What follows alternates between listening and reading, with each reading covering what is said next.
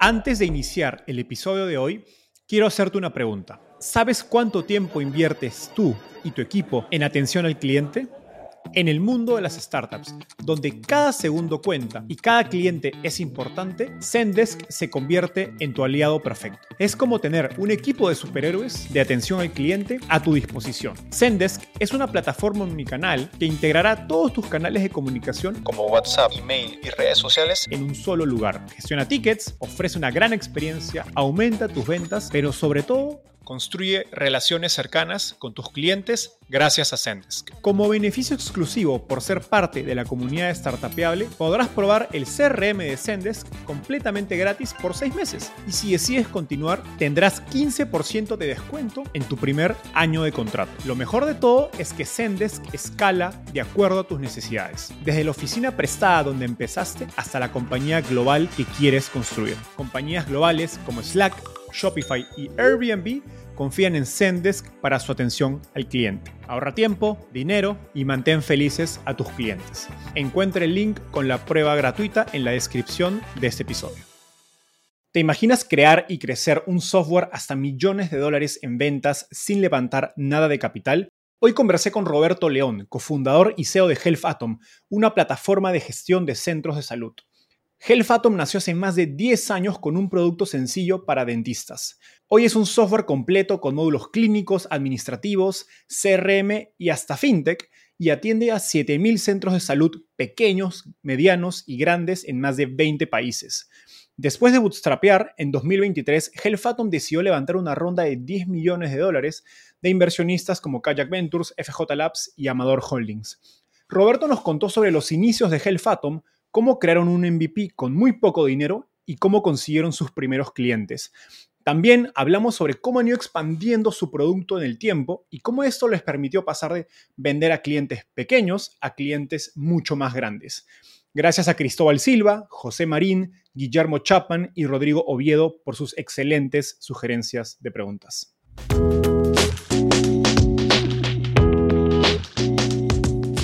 Hola, mi nombre es Enzo Cavalier y soy un convencido de que el emprendimiento en tecnología es una oportunidad histórica para resolver los problemas más urgentes de Latinoamérica.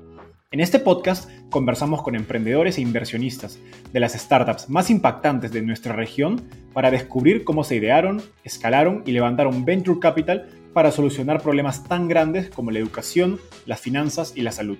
Recuerda visitar www www.startapeable.com, donde encontrarás todo un ecosistema de recursos para tu camino startup. Hola Roberto, ¿qué tal? Bienvenido al podcast.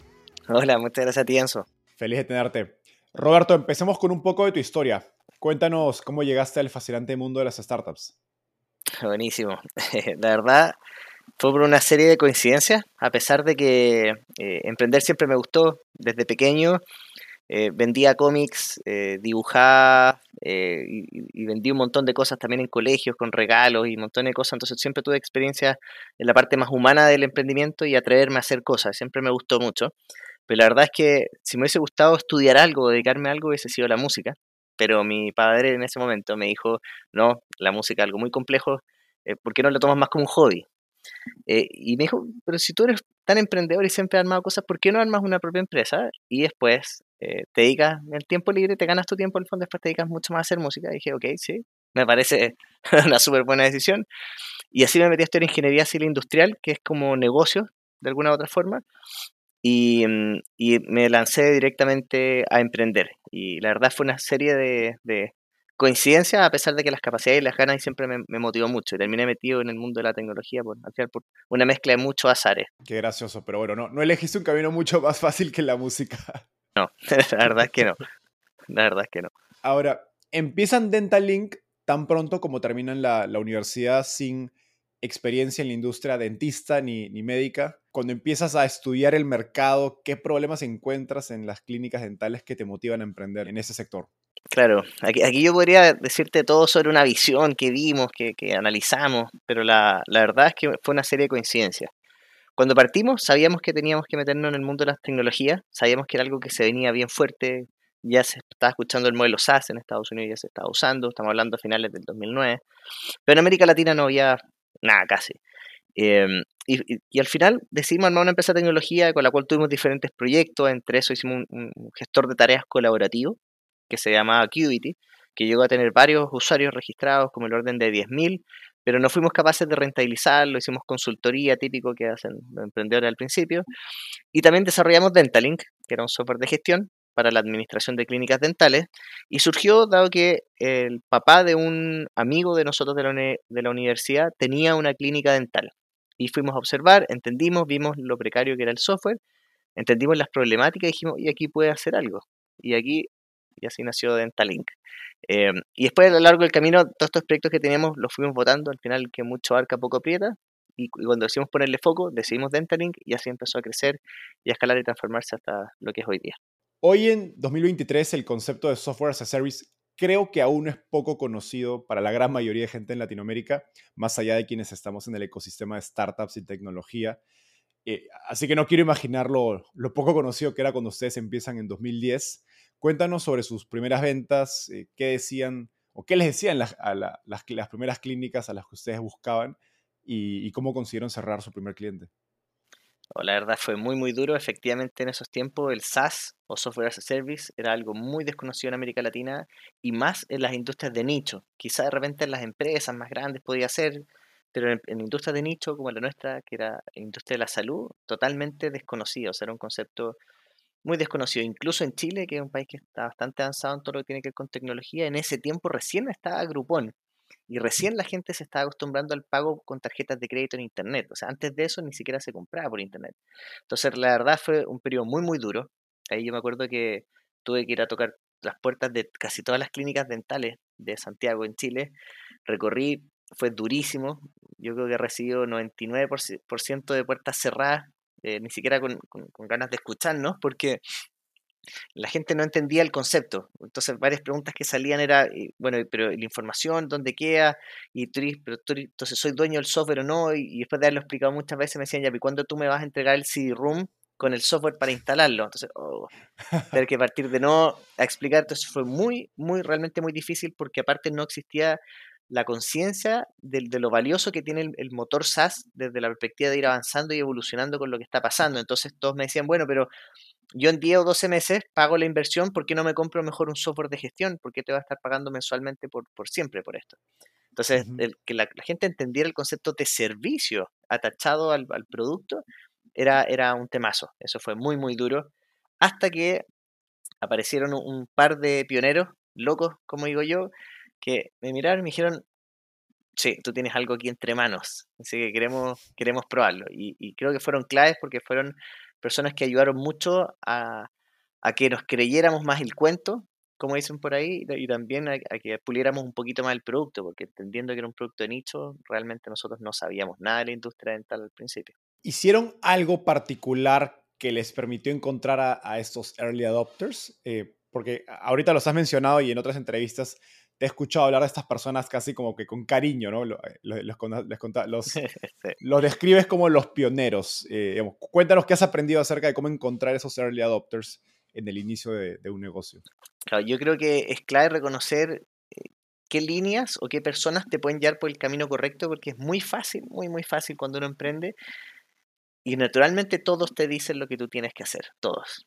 Desde tu papá, tu abuelita, tu amigo, todos, todos dicen, no, es que lo que tú tienes que hacer es que tú debieras hacer y también los clientes, no, lo que tú tienes que agregarle al, software. Y es muy, es muy difícil reconocer cuáles son las luces que uno realmente debiese seguir, entendiendo que hay buenas intenciones de todas las personas. Pero la verdad, el, truco yo te diría está en saber decir que no y, ser, y ser muy hábil en saber qué cosa sí, qué cosa no, porque cuando uno está desarrollando un producto, eh, creando algo desde la nada, es muy fácil que termine siendo un pulpo, como decimos nosotros, que al final tiene muchos brazos, muchas cosas y no resuelve bien la problemática. Entonces, ser capaz de centrarse para reconocer qué es lo que realmente tiene que tener un producto, una empresa, un servicio, es, fundamental. Y yo creo que lo que uno ve en estos early adopters que, que hace match con eso, es que ellos no están, no están preocupados de que, que realmente de resolver la temática para ellos, sino que ven tanto valor en lo que tú estás haciendo que, realmente uno nota que quieren ayudarte. Incluso no les complican muchas veces ni esperarte ni nada porque tiene que ver con la pasión que sienten por la tecnología y por lo que están observando de lo disruptivo que estás haciendo. Y, eso creo que lo vi en estos early adopters, que al final uno de ellos ni siquiera usó el producto y, nos ayudó muchísimo, pero él vio el valor de lo que teníamos. Y otro, también yo creo que nos dedicó más tiempo a que nosotros mejoráramos de lo que también terminó usando el producto. Entonces, creo que esos atributos me, hicieron reconocerlos a ellos por sobre el, el resto de las personas. Qué interesante. Y en esos primeros meses, digamos, ¿terminaste dejando de trabajar con los otros clientes o cómo priorizabas el tiempo que enfocabas en uno u otro? En general, los, los clientes, no, como no sabían mucho para dónde iba la cosa, funcionaban más bien como unos tomadores de pedidos. O sea, mira, el, software tiene que tener un odontograma. Y yo, ¿y qué es un odontograma? Un diagrama de las piezas dentales. Ok, lo desarrollamos después. Y tiene que tener un periodontograma. ¿Y qué es un periodontograma? Un diagrama de, y así nos íbamos entre paso y paso. Entonces, eh, esos clientes eran los que lo usaban, por lo tanto nos iban mostrando si es que el software no funcionaba porque estaba lleno de bugs al principio, naturalmente, un software muy sencillo que tenía agenda ficha pagos, ¿no? Eh, y los early adopters estaban con una visión un poquitito más amplia, estaban entendiendo el negocio, el servicio, el valor que tenía detrás. Entonces, tienen que no solo con la construcción del producto, sino que te ayudó mucho en la construcción de la empresa, del, del, sentido que tú le estás dando a lo que estáis armando. Entonces, yo diría que, que en general le dediqué mucho tiempo a los early adopters y, más reactivo a los clientes que existían que eran más, más tradicionales. Qué interesante. Hace unas semanas escuché una frase que, me gustó, que es los early adopters compran tu visión, no el producto. Mm, exactamente, de hecho, justamente eso mismo. Ahora, sé que en un inicio eh, hicieron varias cosas en paralelo a, Dentalink, como digamos, dar clases en la universidad, eh, digamos, incluso consultorías, eh, y mientras vivían con sus papás porque eran una compañía pues bootstrapped. Y conozco varias, digamos, varias compañías de software exitosas que han empezado como consultoras de tecnología para nichos o industrias específicas que eventualmente deciden dejarlo y enfocarse en un software para esa, ese segmento de clientes. mirando hacia atrás, ¿cuáles dirías que son los pros y cons de haber hecho consultoría al inicio de, de Dentalink? Yo creo que muchas veces es bueno perder un poco el rumbo para poder encontrarlo. Entonces creo que es bueno haber probado, haber hecho un, software de gestión de tareas colaborativas, haber probado qué significa vender un producto en una industria mucho más grande y masiva, que, que, había más clientes, pero también más competidores, haber hecho algo de nicho para poder entender cómo funcionaba más la lógica como Dentalink y también haber hecho consultoría para, para poder tomarle el valor a las horas hombre, para poder entender, oye, la consultoría toma muchas horas, las clases toman muchas horas, son horas que una hora tiene un cierto valor, básicamente. En cambio, cuando uno trabaja en empresas de productos o servicios de la lógica SaaS, es muy escalable, tienen lógicas de negocio muy distintas. Una consultoría, uno cierra un buen negocio y quizás eres capaz de vivir tres meses de esa consultoría. En el negocio SaaS, tú partes de un clientito, un clientito, un clientito y no vas a vivir hasta los siguientes dos años, pero es una apuesta mucho más de largo plazo. Entonces, nos permitió entender los diferentes sabores que están dando vuelta y, definitivamente decir, ¿sabes que el producto que hace más sentido también para la industria, por lo que necesita, y es, Dentalink? Este es el producto que queremos seguir. Y ahí decidimos votar todo, las clases que hacíamos en la Universidad de las Noches, las consultorías, QIT y todo. Y ahí nos enfocamos 100% en Dentalink.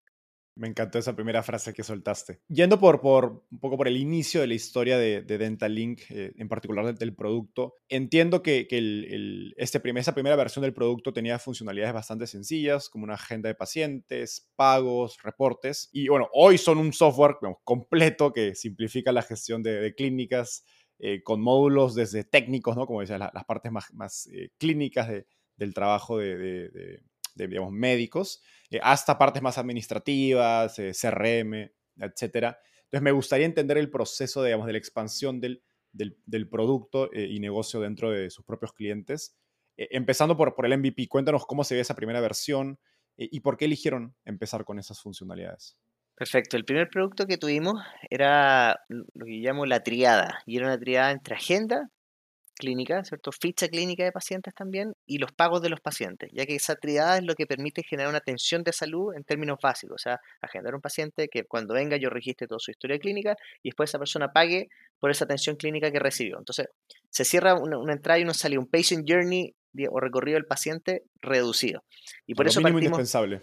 Lo mínimo indispensable, exactamente, para poder atender pacientes.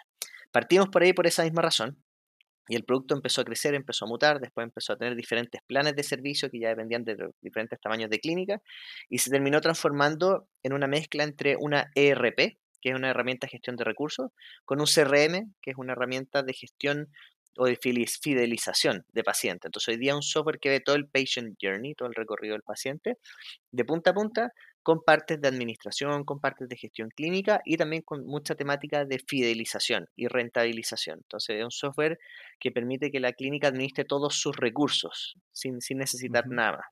Creo que algo que me parece muy interesante del caso de Dentalink y el primer producto que describes es que encaja perfecto en eso que los inversionistas en compañías de software suelen decir, oye, eso es un feature, no es un producto.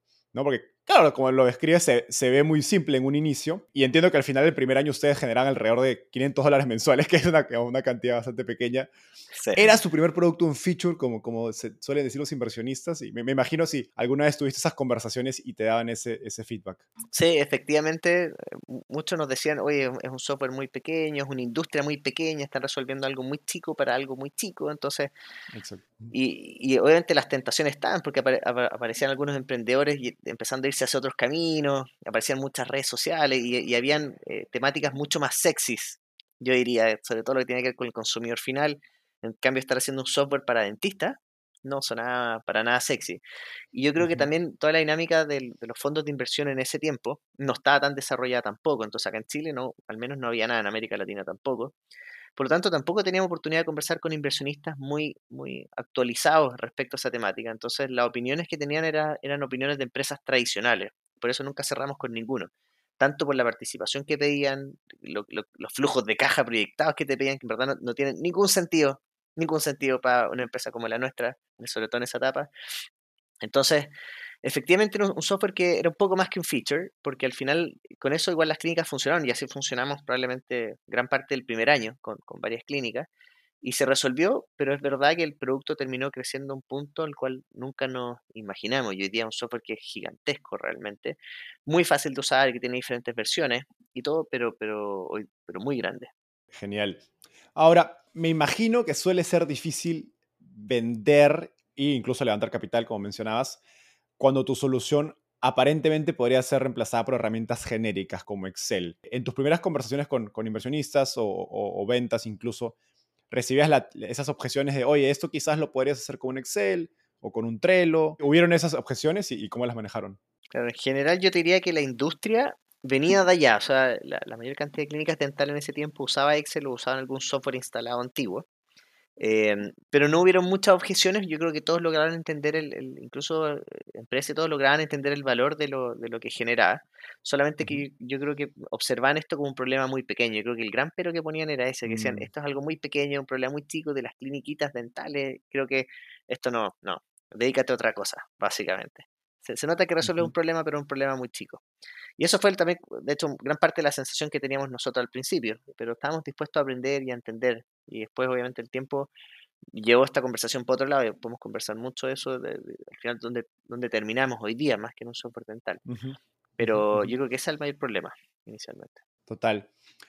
Ahora, me gustaría profundizar en el, en el proceso de expansión del, del, producto. Digamos, ya, ya nos contaste de esta primera versión. Y creo que si bien un inversionista podría decirte, oye, esto es un feature, como decías, para un mercado chiquito, creo que la, lo, interesante que tiene esta, esta, herramienta con la que empezaron es que resuelve un problema, digamos, diario, ¿no? Y, y, son relativamente más fáciles de vender porque tienen precios accesibles y te permiten entrar al cliente, pues conocer sus dolores y empezar a venderle más cosas. Cuéntanos de este proceso de expandir el producto, cómo obtenías información de tus clientes existentes eh, para saber, oye, por dónde, por dónde voy, ¿no? Perfecto. Yo creo que una de las ventajas cuando uno está empezando un negocio nosotros lo fundamos tres personas, el Dani, el Memo y yo. Eh, ellos dos de background mucho más tecnológico, por lo tanto se dedicaron a todo lo que tiene que ver con desarrollo, infraestructura, servidores, y yo tomé la, administración general de la empresa más todo lo demás, todas las otras áreas. Por lo tanto, me tocó ser la persona que desarrolló el modelo inbound de, venta para, el primero que generamos para clientes, la venta y, todo el ciclo de venta completo, la parte de clientes, etcétera, capacitación de clientes. Y también ellos, ellos ayudaban también con soporte, me acuerdo. Entonces, como, como éramos una oficina muy pequeña, de tres personas, en una oficina de 4 por 4 metros que ni siquiera tenía baño, toda la información fluía muy rápido. Entonces, fluía tan rápido que, que me acuerdo que nos era muy fácil entender, porque si uno mismo, el que había hecho la parte de marketing, vendía, después escuchaba al cliente mientras lo estáis capacitando, unía conectando los puntos y en hablando con tanto personal de la clínica que iba ayudando, y ahí entendiendo. Y ahí no pasamos en, simplemente que nos decían, oye, no puedo hacer esto, o ¿por qué no tienen algo que haga esto? ¿Y, qué es eso? No, es, un módulo de laboratorio. ¿Y qué son los laboratorios? Mira, son esto y funcionan así. Entonces, puta, ¿cómo funcionará? Entonces, íbamos tratando de ver quién nos decía eh, lo, que sí tenía, porque era muy difícil, no había mucha información. Entonces, creo que tuvimos que ser muy hábiles en, reconocer lo que te decía antes, cómo decir que no y cómo decir que sí. Pero el hecho de haber sido una empresa chica, con pocos clientes, y que la información fluyera rápido, nos permitió mover el producto, hacerlo avanzar muy rápido, realmente, esos primeros dos años. Me voy a desviar un poco del tema con esta pregunta, pero ¿cómo piensas acerca de ese flujo de información hoy, cuando, bueno, tienes, estás en varios países, tienes, me imagino, un equipo quizás parte remoto, parte no, eh, digamos, cuando, como decías, cuando es un equipo chiquito, en todos en un mismo lugar es muy fácil, pero ¿cómo piensas en ese flujo de información a medida que escalas? Creo que es muy común que las empresas a medida que crecen se desconectan más de sus clientes justamente por esa falta de comunicación. Sí, e, es un súper buen punto el que estáis planteando.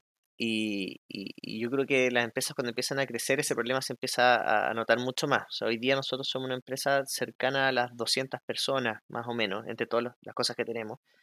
Em, y efectivamente hemos tenido que invertir mucho más en todo lo que tiene que ver con las operaciones del negocio, que es por generar los canales, los conductos y también las estrategias, para que uno la información fluya de mejor forma, eh, pero también para poder asegurarnos de que la calidad de lo que hacemos sea la que tiene que ser.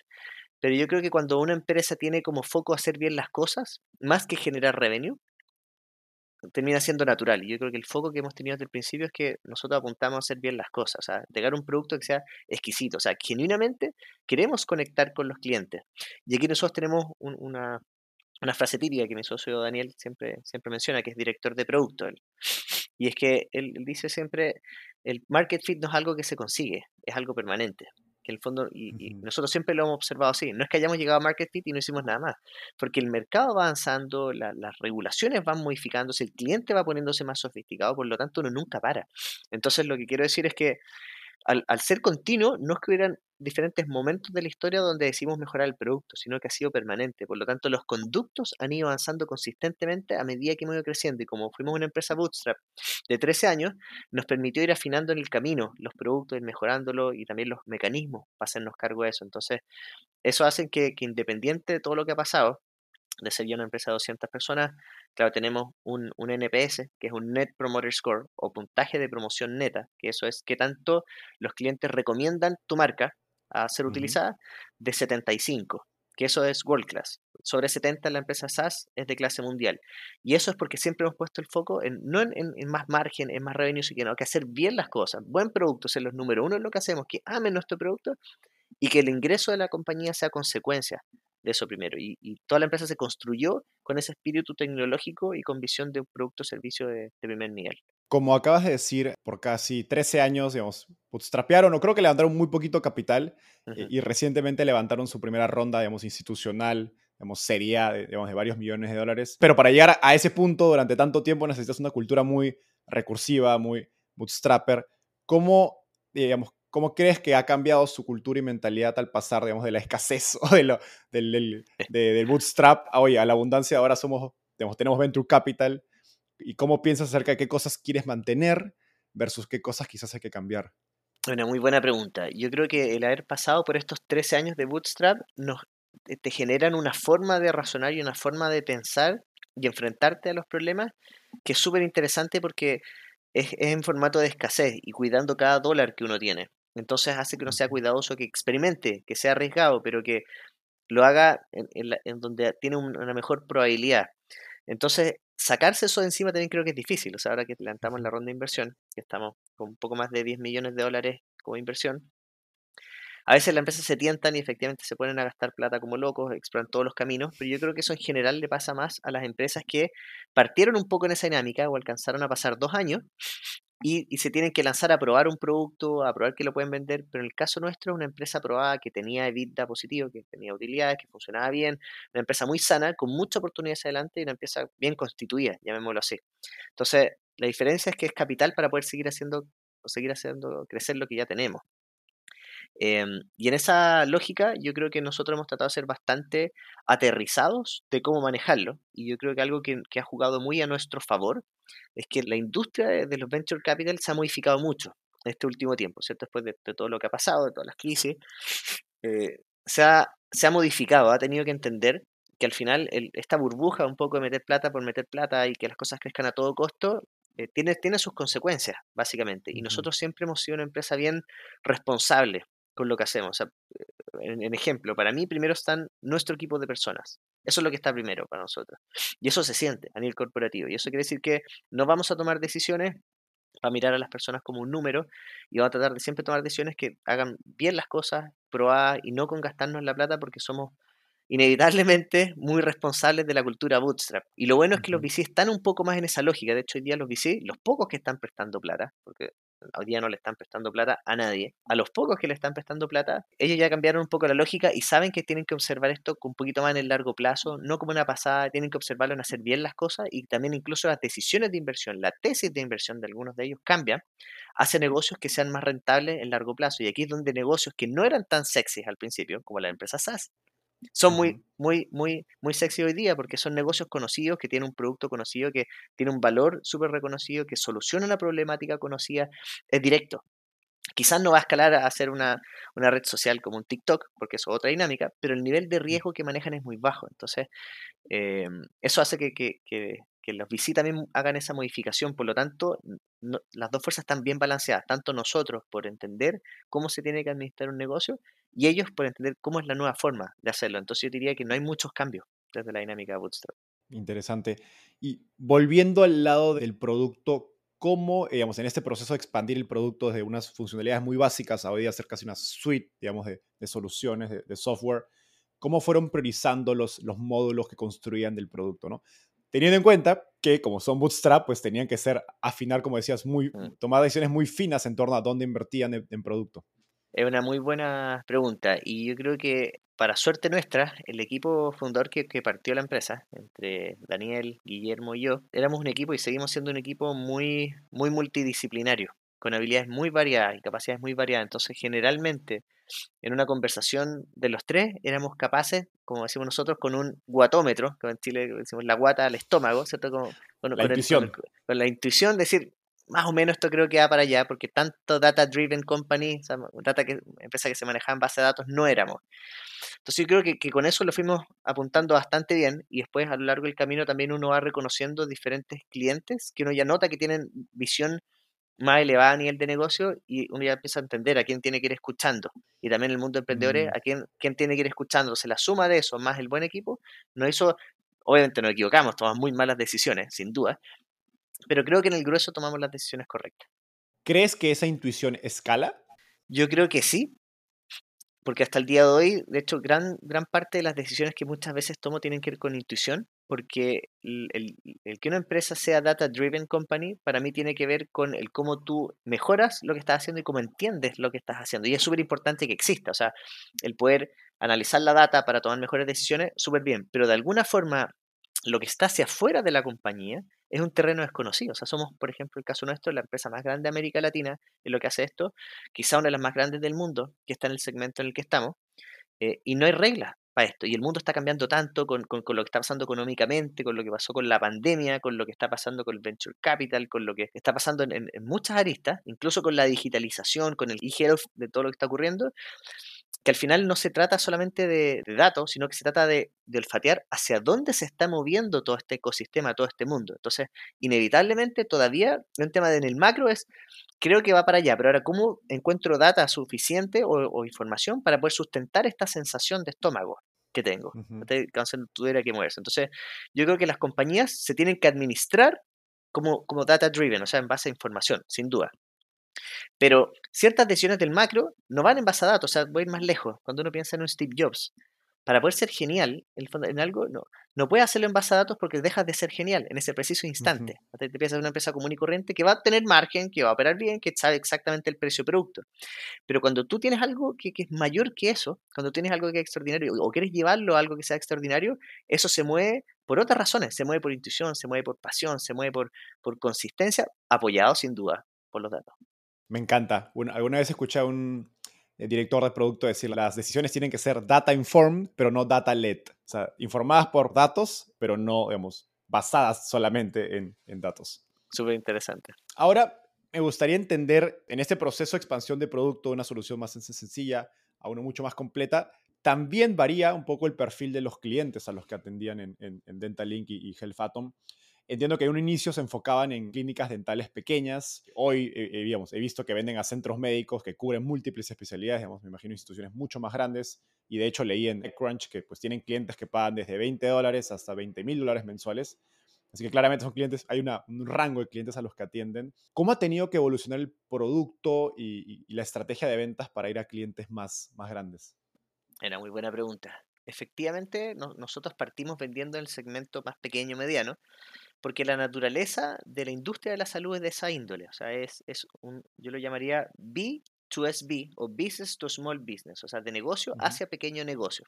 Y eso tiene ciertas particularidades, y eso es porque naturalmente la mayor cantidad de atenciones de salud ocurren en clínicas medianas y pequeñas, más allá de que existen grandes prestadores gigantescos. Por lo tanto, en la naturalidad todavía la mayor cantidad de clientes que tenemos son medianos y pequeños. O sea, nuestro negocio es B2SB como fundamento, pero, pero es verdad que fuimos creciendo en el tipo cliente a medida que fuimos teniendo un producto que era capaz de, de tomar ese, ese desafío operacional, porque las clínicas más grandes naturalmente tienen un desafío operacional que es gigantesco, no tienen un riesgo para correr. O sea, una clínica grande no va a probar con un software que a ver si le funciona cuando, cuando puede matar al paciente con un error de la ficha clínica. Entonces, es tan crítico, sobre todo los procesos de atención de salud, que tiene que ser algo requete contraprobado, básicamente.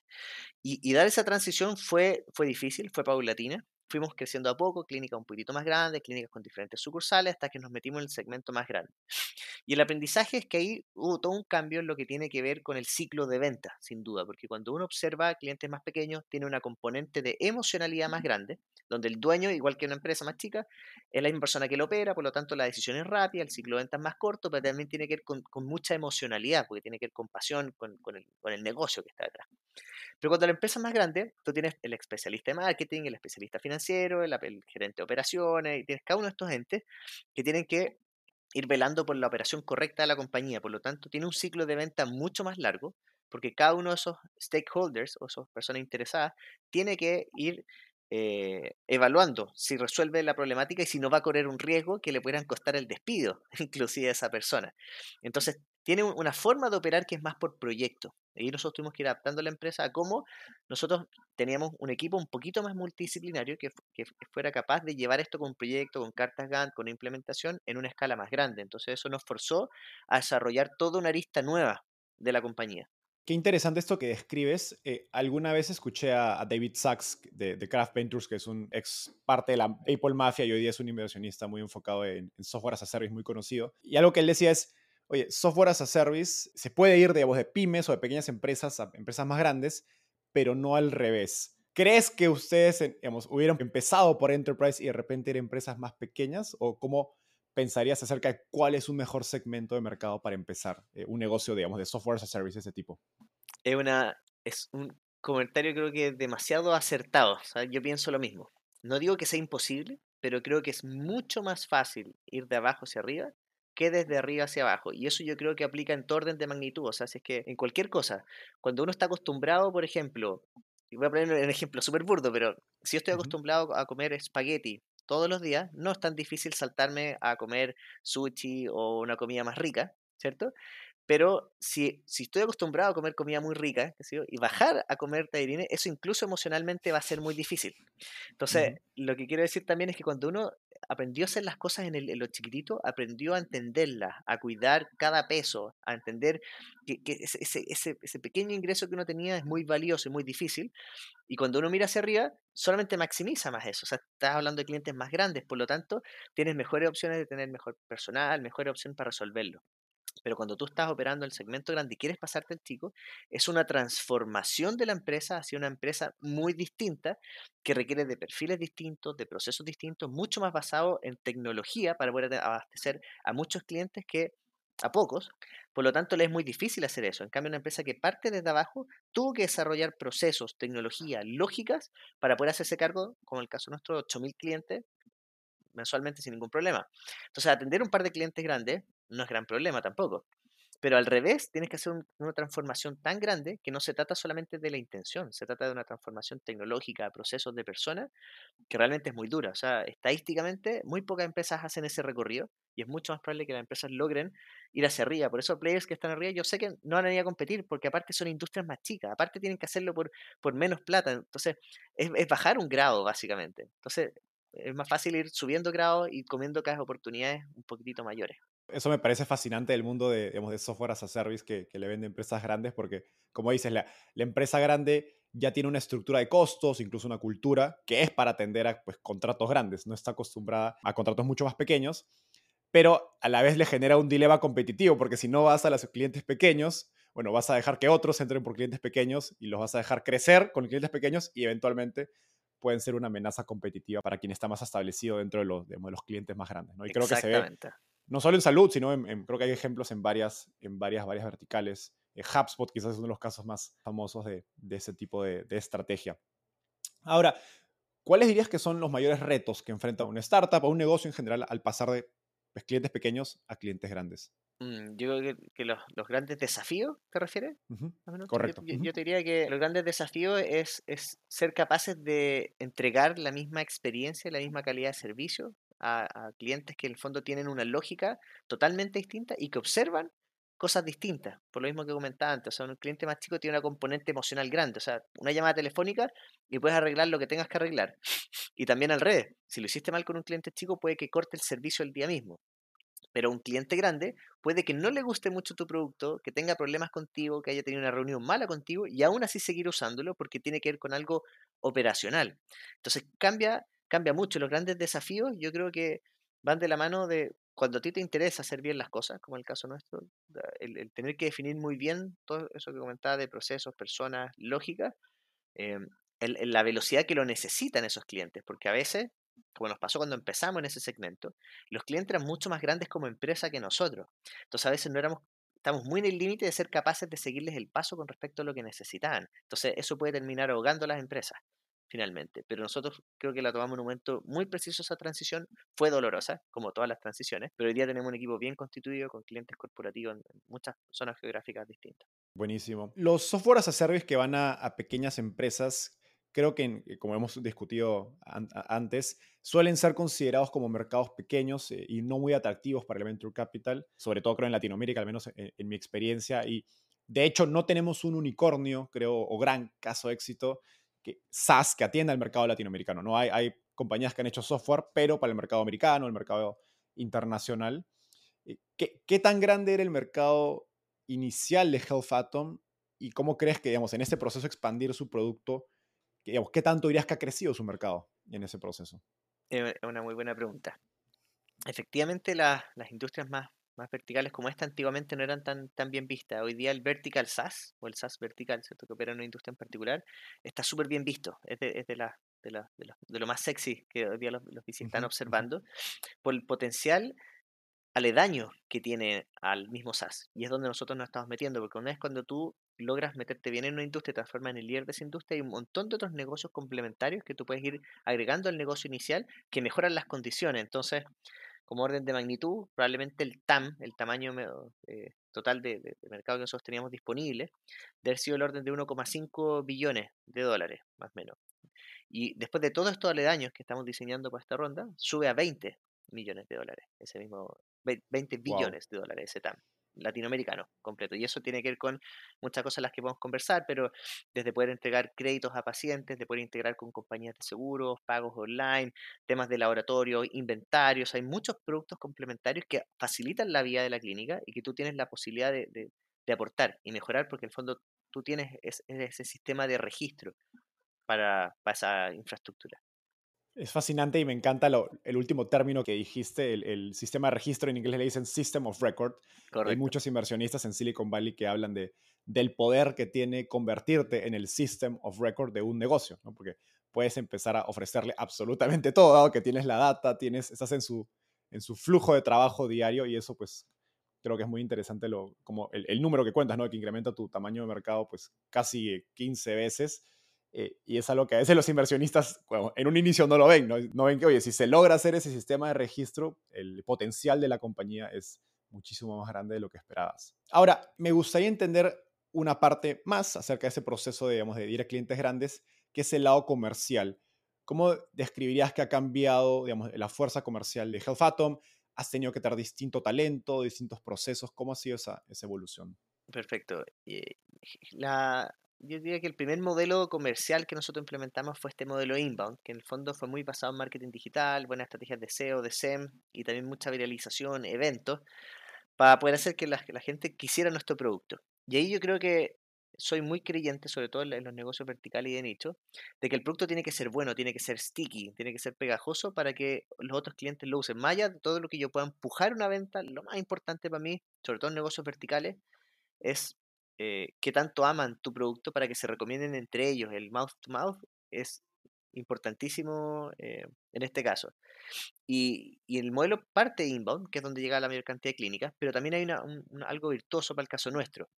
Y es que los profesionales de la salud trabajan en múltiples centros.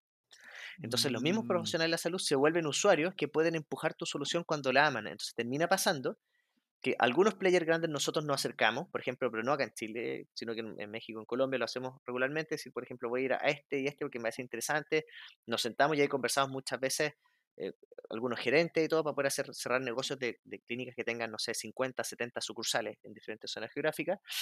Pero mayormente pasa que en el grueso de toda esa cartera de clientes pasa que los mismos usuarios por estar felices como trabajan en diferentes clínicas empiezan a empujar la solución y ellas las terminan empujando y terminan siendo muy buenos promotores de lo que nosotros hacemos. Y por eso al final es un círculo bien virtuoso el que realmente tú te preocupes de que no solamente sea un producto que resuelva para el, corporativo. Ahí está otro problema, perdona que vuelva, pero ahí está otro problema que tiene eh, los negocios que parten en negocios grandes, porque están diseñándolo para el administrador del negocio. para quien compra. para quien compra, exacto, no para el usuario. Entonces, cuando tú lo diseñaste para el usuario, que además es quien compra, tú generaste una solución que es muy rica, pero entonces cuando la tienes que escalar, también sirve, por un lado, porque resuelve el negocio, pero además es una, herramienta muy rica, que al final eso, está sustentado por el NPS que tenemos. Entonces, se genera algo muy virtuoso. Y yo creo que eso para nosotros ha sido uno de los motores más importantes de venta.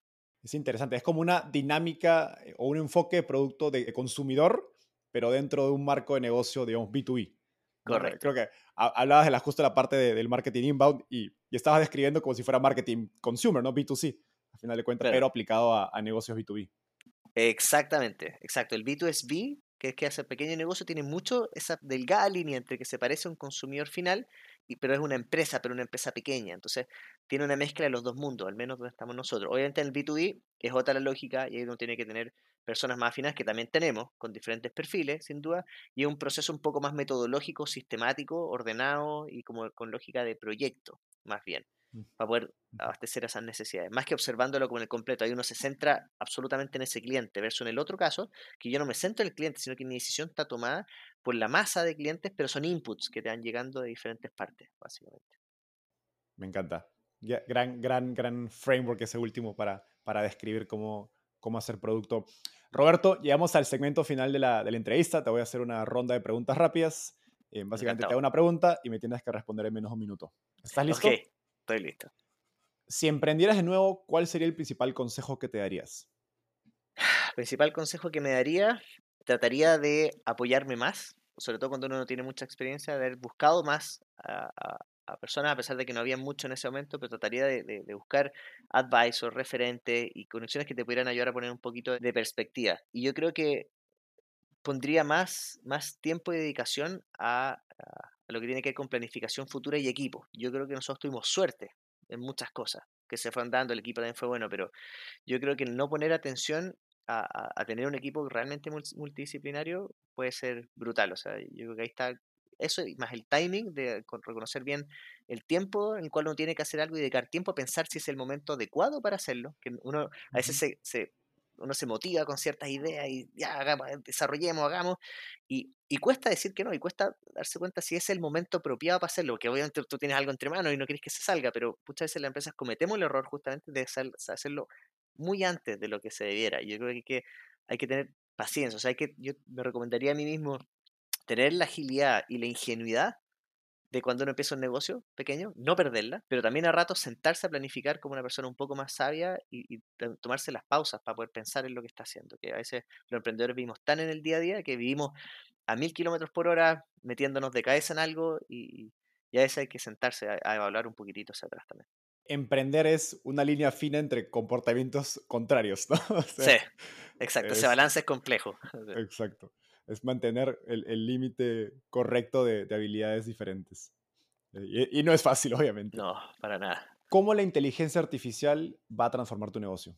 Oye, yo creo que la inteligencia artificial va a transformar el mundo entero en varias cosas. Yo creo que, sobre todo en temas de detección, por ejemplo, enfermedades, análisis de estadísticos, por ejemplo, de la población, hay mucho que se puede empezar a hacer que es muy relevante, porque hoy día, por ejemplo, muchos gobiernos toman decisiones eh, un poco de estómago, no tienen mucha información de lo que ocurre en la industria de la salud, pero con mayor inteligencia artificial, con control de, esta data, eventualmente podríamos tener mucha información que pudiera mejorar después la calidad de vida de las personas, que al final ese es nuestro propósito como Stratum. Nosotros estamos buscando mejorar la calidad y el acceso a la salud de las personas por medio de la tecnología. Y creo que eso es, es muy relevante. Por eso, de hecho, estamos empujando un montón de cosas donde van a ir probablemente cosas de inteligencia artificial más adelante, que tienen que ver con detección de enfermedades, con, con créditos para pacientes, con eh, eh, con planes de salud, con- de cobertura de salud que tú eres capaz de administrar de mejor forma para bajar la ineficiencia y fraude, de forma que tú creas mejor acceso a la salud de las personas y todo eso por medio de interconectar toda esa red. Yo creo que la inteligencia artificial ahí juega un rol fundamental. ¿Cómo se está preparando tu equipo para adoptar la inteligencia artificial? Por ahora haciendo pequeños experimentos y pruebas tanto a nivel de producto como a niveles más operacionales y procesos, entendiendo qué cosas pueden mejorar, que hasta el momento han sido interesantes. Y yo creo que por mientras estando un poco atento, porque si bien es algo interesante la inteligencia artificial, creo que tampoco hay que cometer el error de sobrevalorarla y sobreusarla. O sea, yo creo que los negocios siguen siendo, y ahí conecto con el timing. Hay que reconocer muy bien cuál es el timing. Quizá ahora todos nos tentamos y todos tenemos tremenda infraestructura de inteligencia artificial, pero creo que hay que ir de poco porque al final todo eso va de la mano de la infraestructura que existe en cada mercado. O sea, si uno mira América Latina, sobre todo la industria de la salud, hay temas de infraestructura. Entonces, hay tanto por hacer todavía que quizá hay cosas que todavía tienen que pulirse un poco más como para ser valiosos. Yo creo que eh, mantener ese, ese balance, como decías tú, de, de- de ir probando, ir de a poco, pero tampoco volverse tan loco, de transformar la empresa completa en un dentalink.artificial intelligence, básicamente. Punto ahí. Exactamente. Finalmente, ¿qué te gustaría cambiar del mundo de las startups en Latinoamérica? Creo que incluso más allá de- del mundo de las startups, yo diría como en el mundo empresarial, con el mundo completo, Ok. yo creo que esto es una visión muy personal mía. Yo creo que las empresas antiguamente, incluidas las startups y todo, tenían una lógica de, de- de crecer a todo costo, de hacer lo que tuvieran que hacer para conseguir el objetivo, de mayor utilidad, mayor margen, mientras menos les pagué a las personas, mejor porque estáis ganando más margen. Y, y empresas compitiendo por sí por hacer algo. Entonces, el- el- lo que creo errado de ese modelo yo creo que tiene un problema, es que estás poniendo como foco el dinero. Ese para ti es el éxito de la compañía. Y creo que si uno observa la sociedad y nos dejamos de ver como un ser tan individual, uno debería observar la sociedad como un conjunto de personas y organizaciones que buscan resolver problemáticas, por lo tanto debiera ser un ambiente más colaborativo, o sea, que en conjunto debiéramos tratar de actuar para resolver cosas, porque si no, los intereses están desalineados y jugamos a matarnos unos con otros y ni siquiera estamos quizás resolviendo de mejor forma el problema. Entonces, creo que debiera ser una lógica bastante más colaborativa, donde yo observe, y eso lo hacemos con muchas empresas de la industria de la salud, no como un competidor, sino que mire la empresa al lado y podemos tener traslape, pero de alguna forma él me ayuda a ser mejor, yo lo ayudo a ser mejor y tenemos conversaciones de cómo mejoramos la experiencia al final, porque si uno tiene un propósito bien trazado, como el caso nuestro, que es mejorar la calidad y el acceso a la salud de las personas, inevitablemente uno piensa que y pone primero al paciente, en este caso patient first, poner al paciente primero. Y si yo realmente quiero hacer esto por mejorar lo que está pasando, entonces si otra persona lo está consiguiendo de la mano conmigo, mejor aún, porque estamos revolucionando cómo funciona todo. Entonces creo que la empresa y las startups deberían mutar a ser entes más justos, más integradores, menos jerárquicos, más colaborativos, y yo creo que la, la transición está yéndose un poco hacia allá, y los VC también creo que están entendiendo que tiene que irse hacia un mundo más así, porque es la única forma de sustentar el mundo al final, que un mundo más colaborativo, más circular, y no tan, no tan vertical, básicamente. Es pensar en la competencia como un juego de suma positiva y no uno de suma cero. Correcto, correcto. Roberto, eso fue todo. Muchas gracias por el tiempo, ha sido un gustazo conversar contigo y nos vemos en un próximo episodio. Muchas gracias. Pienso, que estés muy bien.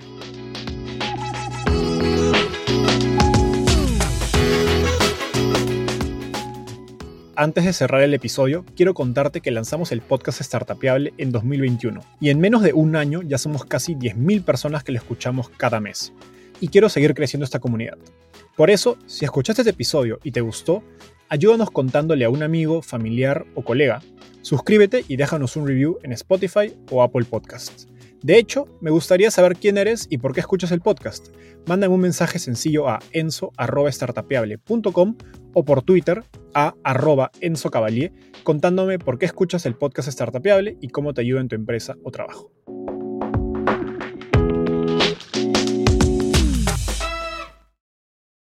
Este es un podcast producido por Explora.